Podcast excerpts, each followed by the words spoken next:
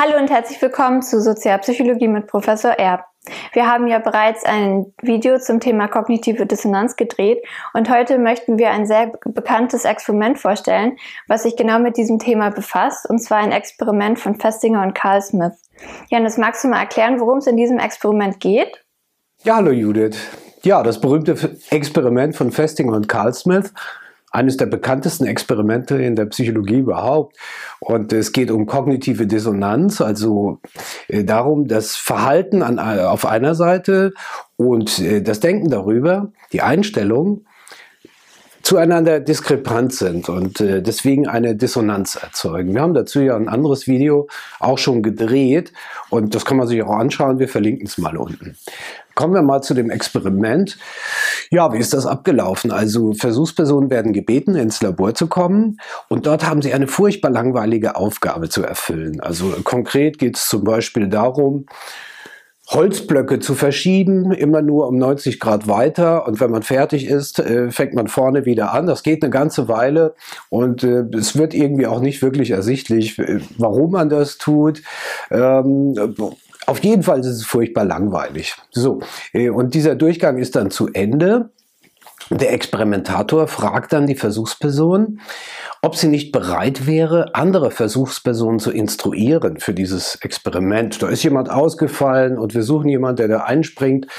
Kannst du den anderen Versuchspersonen nicht dieses Experiment vorstellen und dabei sagen, dass das super interessant ist, dass das spannend ist, dass das Spaß macht, äh, dieses Experiment durchzuführen. Ja, und äh, die allermeisten Versuchspersonen sind auch bereit, das zu tun. Hängt sicherlich auch an der Umgebung. Das ist in Stanford an der, an der berühmten Universität. Der Experimentator sitzt da im weißen Kittel. Ähm, also das funktioniert ganz gut. Die allermeisten sagen ja. Und jetzt kommt der Trick in dem Experiment. In einer Bedingung bekommen die Versuchspersonen gesagt, dass sie dafür wenn sie den anderen, der, der, der anderen Versuchsperson das vorstellen, dass sie dafür einen Dollar bekommen und in der anderen Bedingung 20 Dollar bekommen. Jetzt ist 20 Dollar richtig viel. Heute noch, äh, ja, auch ein nettes Trinkgeld. Äh, damals in den 50er Jahren, als das Experiment durchgeführt wurde, äh, war es also richtig, richtig viel. Vielleicht so 100 Euro heute oder sowas. Ähm, und wie gesagt, die allermeisten tun das dann auch. Sie gehen raus. Äh, da sitzt dann eine angebliche andere Versuchsperson, in Wirklichkeit eine Verbündete des Versuchsleiters.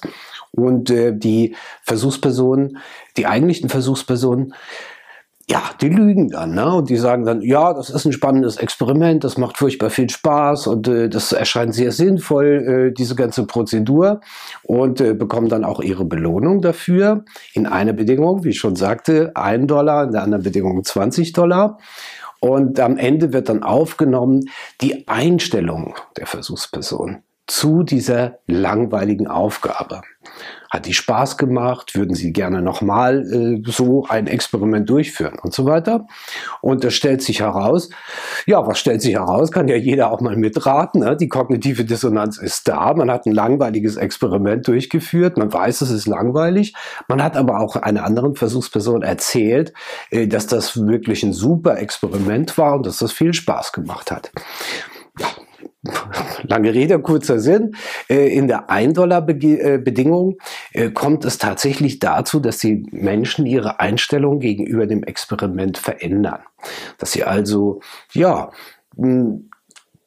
selbst glauben, dass das Experiment tatsächlich mehr Spaß gemacht hat, als es tatsächlich gemacht hat.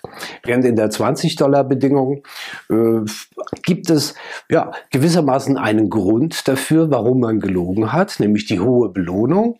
Ähm, und man muss seine Einstellung gegenüber dem äh, experimentellen Vorgehen mit dem äh, Drehen dieser Holzklötzchen nicht verändern.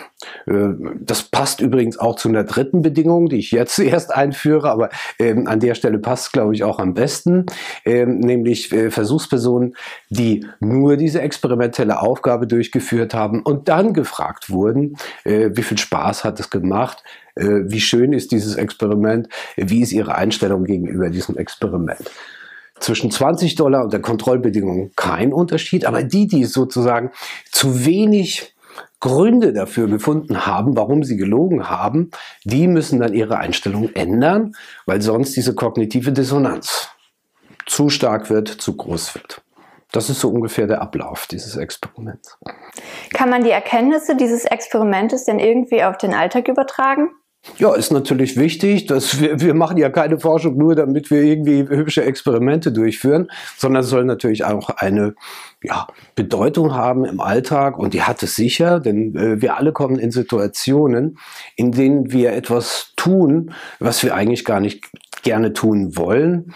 Also zum Beispiel ein Verkäufer oder eine Verkäuferin, die etwas verkauft, an einen Kunden das verkaufen soll, aber ja, im Grunde gar nicht davon überzeugt ist, dass das das richtige Produkt ist. Mir fällt da eine Bekannte ein, äh, aus dem Bekanntenkreis, äh, die hat im, äh, in so einer Bank gearbeitet, war auch eine gute Bankangestellte und äh, war immer sehr freundlich. Da hat man die geschult, dass sie dann verkauft ja, wie sagt man da, Finanzprodukte äh, an Kunden. Ähm, die hatten dann auch recht äh, großen Stress. Also man wurde sozusagen dazu gezwungen, möglichst viel auch zu verkaufen. Und äh, sie war halt überhaupt nicht davon überzeugt, dass das gut ist, was sie da verkauft. Und dann ist irgendwann die kognitive Dissonanz so groß geworden, äh, dass sie am Ende aufgehört hat. Also ähm, hat sich eine andere Stelle gesucht.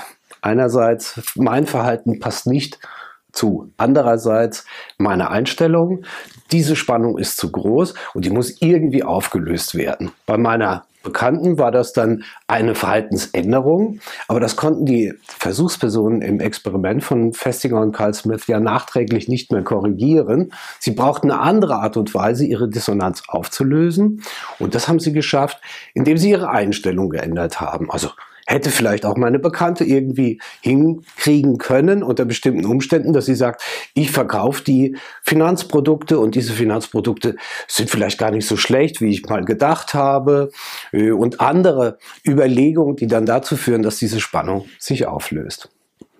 Ja, das soll es für heute auch schon gewesen sein. Vielen Dank, dass du meine Fragen beantwortet hast. Ja, auch vielen Dank für die Fragen, liebe Judith. Äh, vielen Dank auch an Sie zu Hause. Herzlichen Dank für Ihr Interesse und wenn es Ihnen Spaß gemacht hat, lassen Sie uns einen Daumen da, abonnieren Sie unseren Kanal und bis zum nächsten Mal. Ciao!